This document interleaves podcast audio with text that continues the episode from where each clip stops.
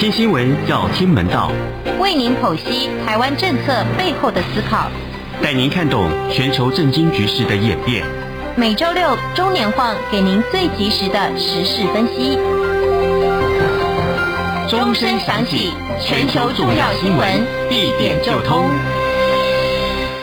各位听众朋友，大家好，欢迎收听钟声响起，我是钟年晃。您现在收听的是中央广播电台来自台湾的声音。好好，呃，这个礼拜节目里面呢，我想很多住在海外我们台湾的乡亲哈，包含在呃这个中国的这个中国大陆的朋友们哈，大概都很关心的是呃台湾的。疫情到底怎么回事？为什么会一个礼拜之内，呃，突然大爆发？哈，呃，其实这个病毒，特别是这一波传染的这个英国变种病毒，哈，根据，因为它最早在英国出现嘛，啊，呃，所以我们就称它为英国猪嘛，哈，猪是那个植物一株两株的株，哈，不是吃那个猪肉的猪，哈，这个千万不要搞错，因为不能讲人家是什么猪什么猪，哈。那其实这没有一点歧视的意思哈，所以呃，中国的听众朋友们，你们不要讲说啊，讲武汉肺炎是在歧视中国，其实没有，就是因为这个病毒是从武汉最早出现的。那比如说后来它产生了很多种变种，啊，有南非猪，有英国猪，有现在有印度猪，还有巴西猪，啊，那个也没有任何歧视啊，就是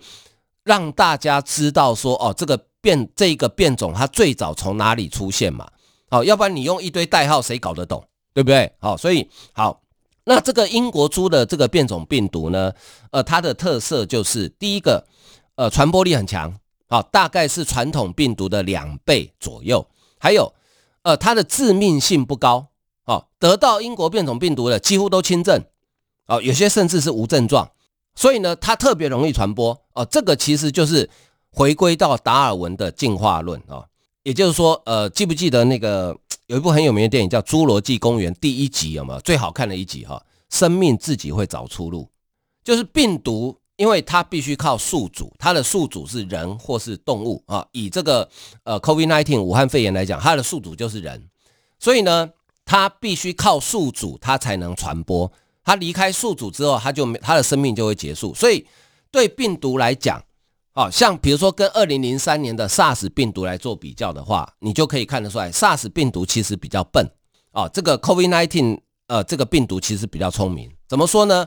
？SARS 的病毒哈很强，宿主一旦被它寄生之后呢，第一个会发高烧，第二个它的致死率很高。好，所以你一发高烧，对我们人类来讲，你一发高烧，我就知道。你可能确诊了，那我就把你隔离，那这个病毒就传不出去啦。然后，可是因为它病毒毒性又很强，所以又把宿主给杀死了，那病毒也跟着就死了。所以 SARS 为什么突然出现，然后很快就结束了？可是这个 COVID-19 武汉肺炎呢不一样，它的一开始的病毒会让人发烧，可是呢，它并不是在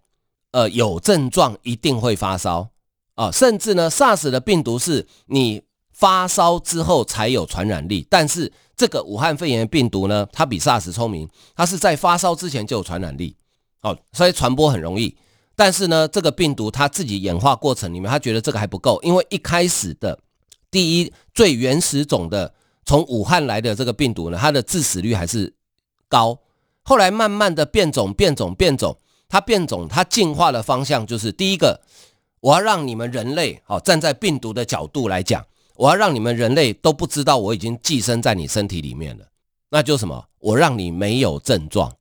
既不会头痛，也不会发烧，也不会流鼻水。我让你没有症状，你就不会发现。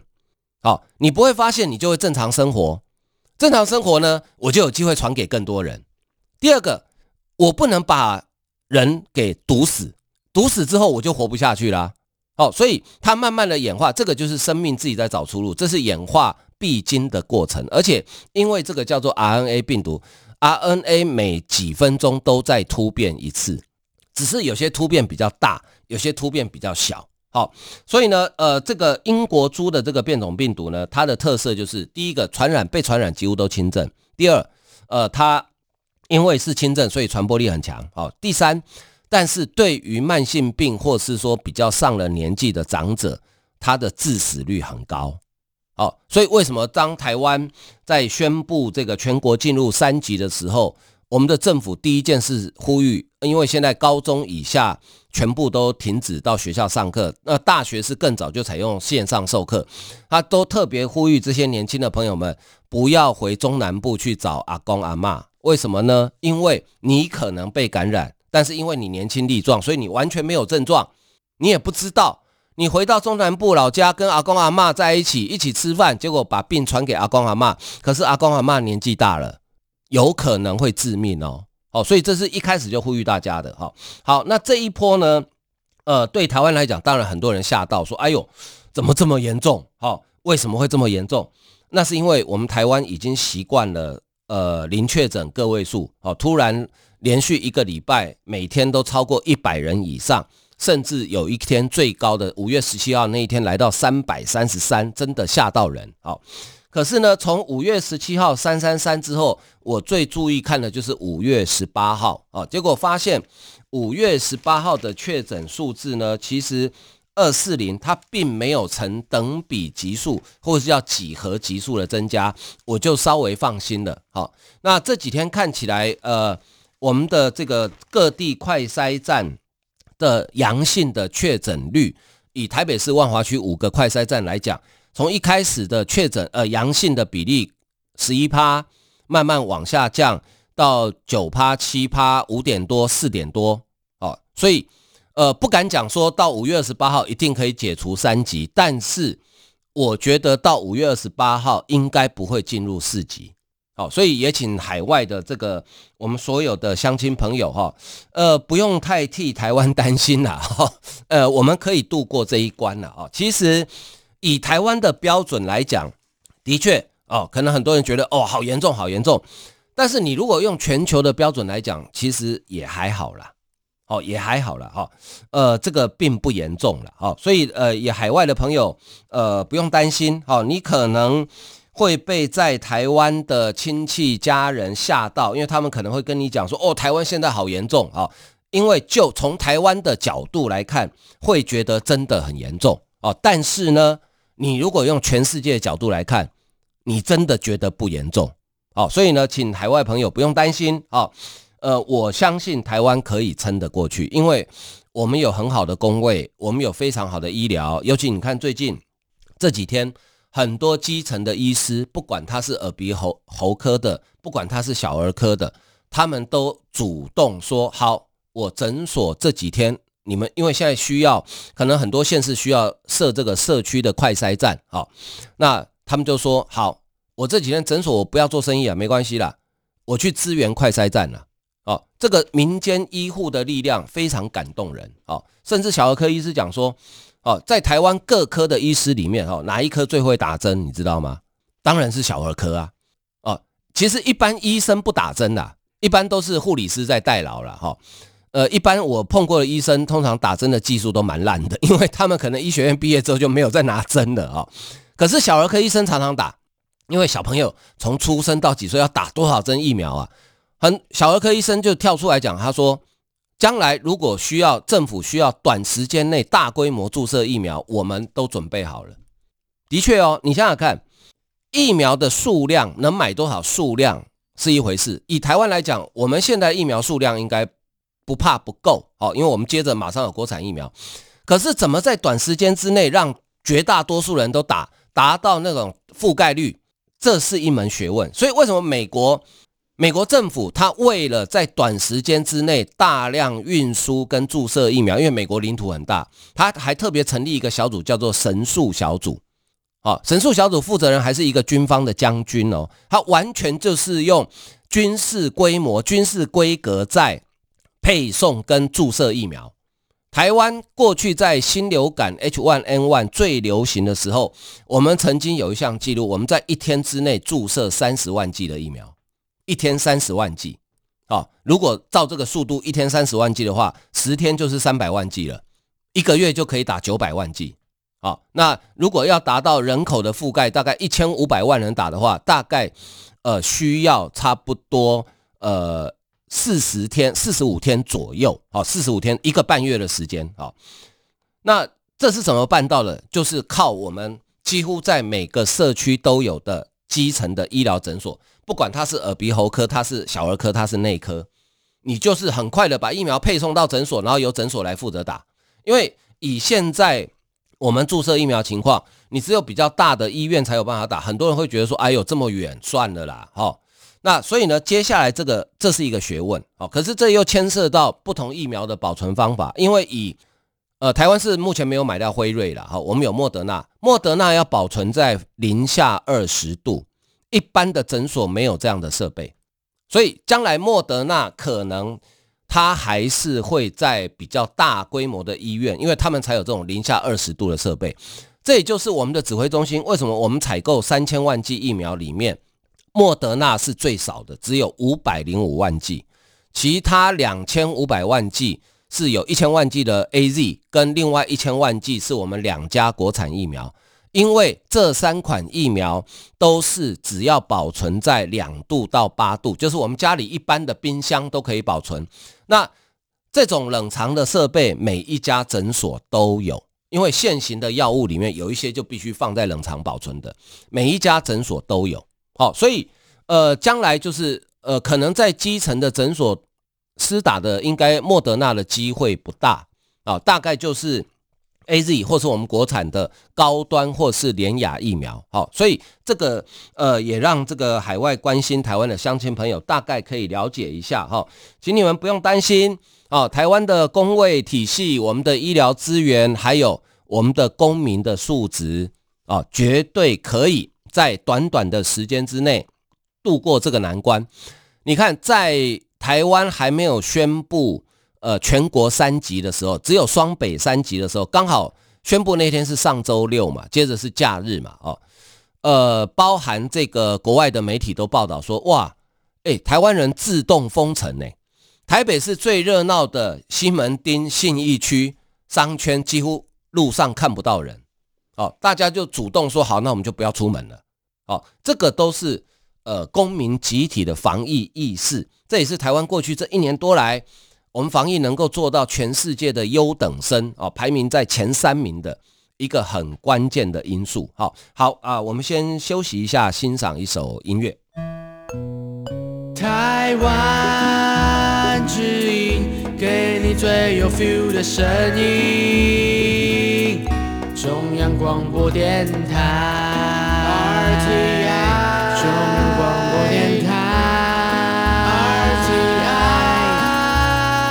欢迎继续收听钟声响起，我是中年晃。好，呃，接下来关心这个国际间几件重要的大事哈。呃，第一件大事呢，就是美国跟南韩哈，他们两国的元首呢，呃，即将举行一个高峰会啊，即将举行一个高峰会啊。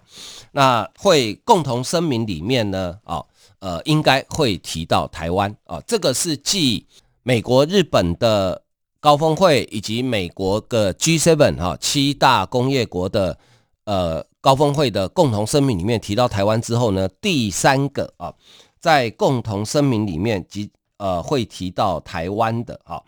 呃美国总统拜登啊，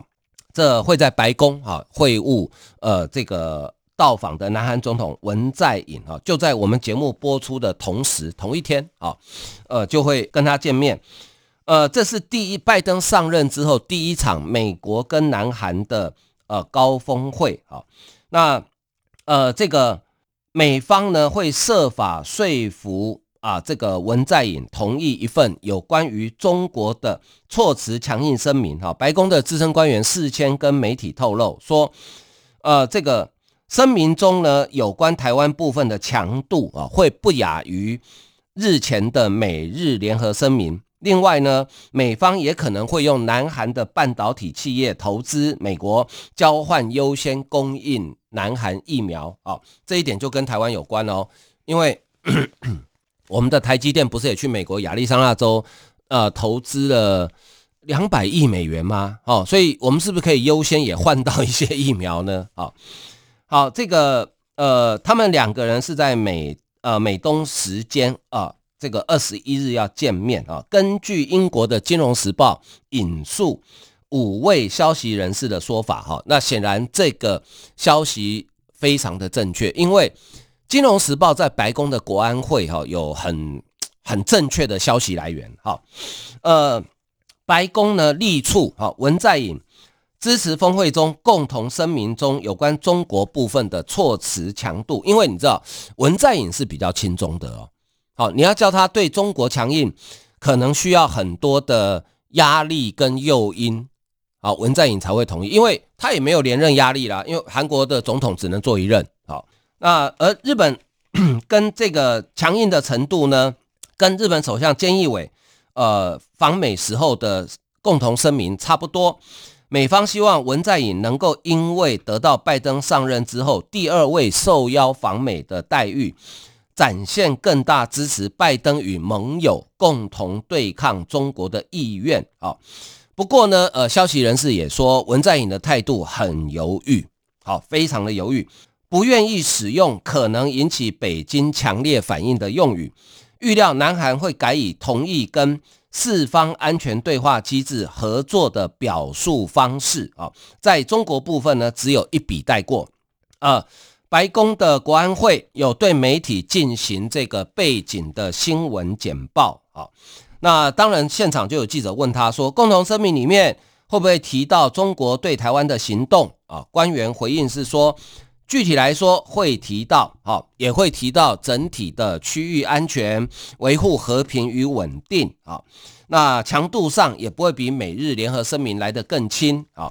那高丽大学的教授啊，前南韩副外长叫做金圣汉啊，金圣汉，他认为。”文在寅在峰会上的主要目标就是疫苗，然后就是北韩，他只想处理这两件事。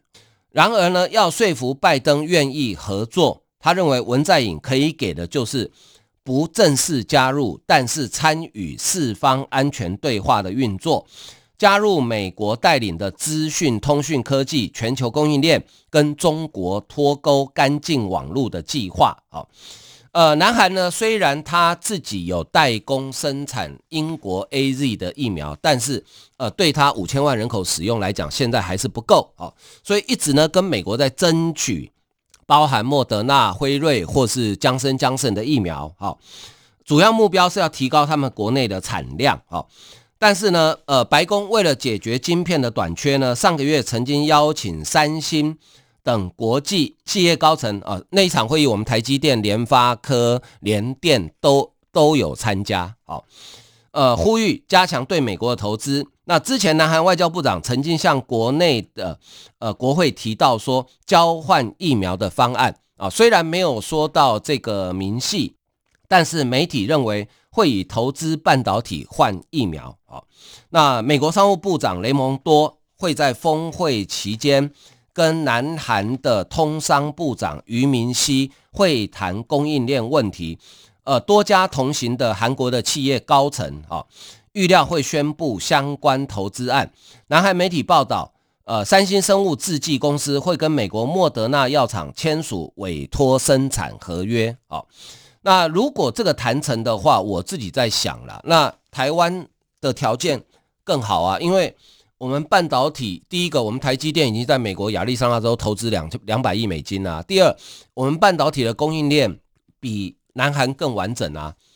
好，如果可以换到呃授权生产，哦，呃，不过现在授权生产对台湾没用，因为我们国内的产能没有那么大啊，因为我们自己国产两家要做啊。如果可以换到美国，说干脆你优先提供我们莫德纳疫苗啊，就是早一点来啊，而且来的数量多一点。我觉得这也不错啊。那另外，南韩最关心的当然就是北韩的问题啊。呃，南韩呢一直敦促美国应该要放宽对平壤的国际制裁，或执行上要更有弹性，吸引北韩领导人金正恩重回谈判桌。呃，拜登政府最近刚完成北韩的政策检讨，白宫的官员暗示说。金正恩需要先在放弃核子武器上采取显著行动，才会放宽制裁。消息人士说，拜登或许会接受以文在寅促成的二零一八年新加坡会谈声明，作为未来与北韩谈判的起点啊。呃，讲到金正恩，最近看了一个新闻，也很有趣，因为北韩大概应该也有疫情啦，只是因为他资讯不透明嘛，所以到现在是零确诊嘛，哦，全球地球上唯一零确诊的国家叫做北韩嘛，哦，那之前就有很多人开玩笑说，哦，北韩的治疗方法最有效，叫做标靶治疗，就是确诊就枪毙，叫做标靶治疗，哈，那他们最近呢，有一个北韩的官员，哈，说去打了中国的疫苗，哦，结果金正恩非常火大，你知道吗？他下令禁用中国制的产品。诶，金正恩这个人哈，你看他这个，我觉得他很聪明呢。好，他很会玩那种国际政治，就是在美国、南韩、中国之间哈，呃，三个国家里面呃，保持这种等距，若即若离，一会跟中国好一点，一会跟美国好一点，一会又跟南韩谈一下哈，搞到三个国家都搞不清楚他在想什么。诶，这个这个年轻人不简单，好，真的不简单。好，好，所以呢，这个是。呃，当然，如果美韩联合声明里面有再度提到台湾，那当然对我们台湾来讲是非常呃非常有利的一件事情啊。好，因为呃，对于台湾来讲，哈，越来越多的国际友人帮助我们，那对台湾当然是更好的事情。比如说，台湾虽然到目前为止没有收到呃来自世界卫生组织的邀请函，邀请我们参加今年的 WHA 年会，哈，五月底就要举行了。可是今年国际间对台湾的支持是史上最强的一次，支持的国家总数多，然后呃支持台湾国家的重要性也越来越高。哦，大国很多大国都出来哦表态支持台湾参加 WHA 哦，或者直接以观察员的身份呃加入 WHO 哦，因为已经有十几个国家提案好要让台湾呃加入 WHO 好，所以我觉得。呃，这个对台湾来讲啊，是一个呃很好的机会。当然，我也不会天真到以为说啊，台湾今年就可以加入啊。但是呢，它总是一个开始啊。这个开始之后呢，我们慢慢的呃，就会有越来越多的机会跟国际的友人啊加入我们的行列。最后总有成功的一天。好，好。另外来看呢，是这个台湾跟美国啊，前一阵子。呃，签了一个叫做台美之间的海巡的合作备忘录啊，合作备忘录啊。那呃，当时很多人就说啊，这个备忘录而已，没什么。可是我当时我就讲，我说这个备忘录有重大的意义啊，有重大意义，我们等着看。诶，结果呃被我料中哈，美国总统拜登前几天去参加海岸防卫队学院的毕业典礼啊。因为美国的海，他们是叫做 Coast Guard 海岸防卫队。呃，他说啊，他在毕业典礼致辞的时候，他讲，因为通常美国总统只会去参加军校的毕业典礼，哦，比如像西点军校、维吉尼亚军校等等，但是他去参加海岸防卫队毕业典礼，呃，等于是把海岸大海防卫队当做也是一个第二海军的身份的啦。哦，呃，拜登在致辞的时候，他讲到哈，他说。海防队将在印太地区扮演越来越核心的角色，以捍卫生命、维护环境，并且保障整个地区的主权，确保每个国家都遵守海上国际规则。这讲的国家当然指的就是中国嘛。好，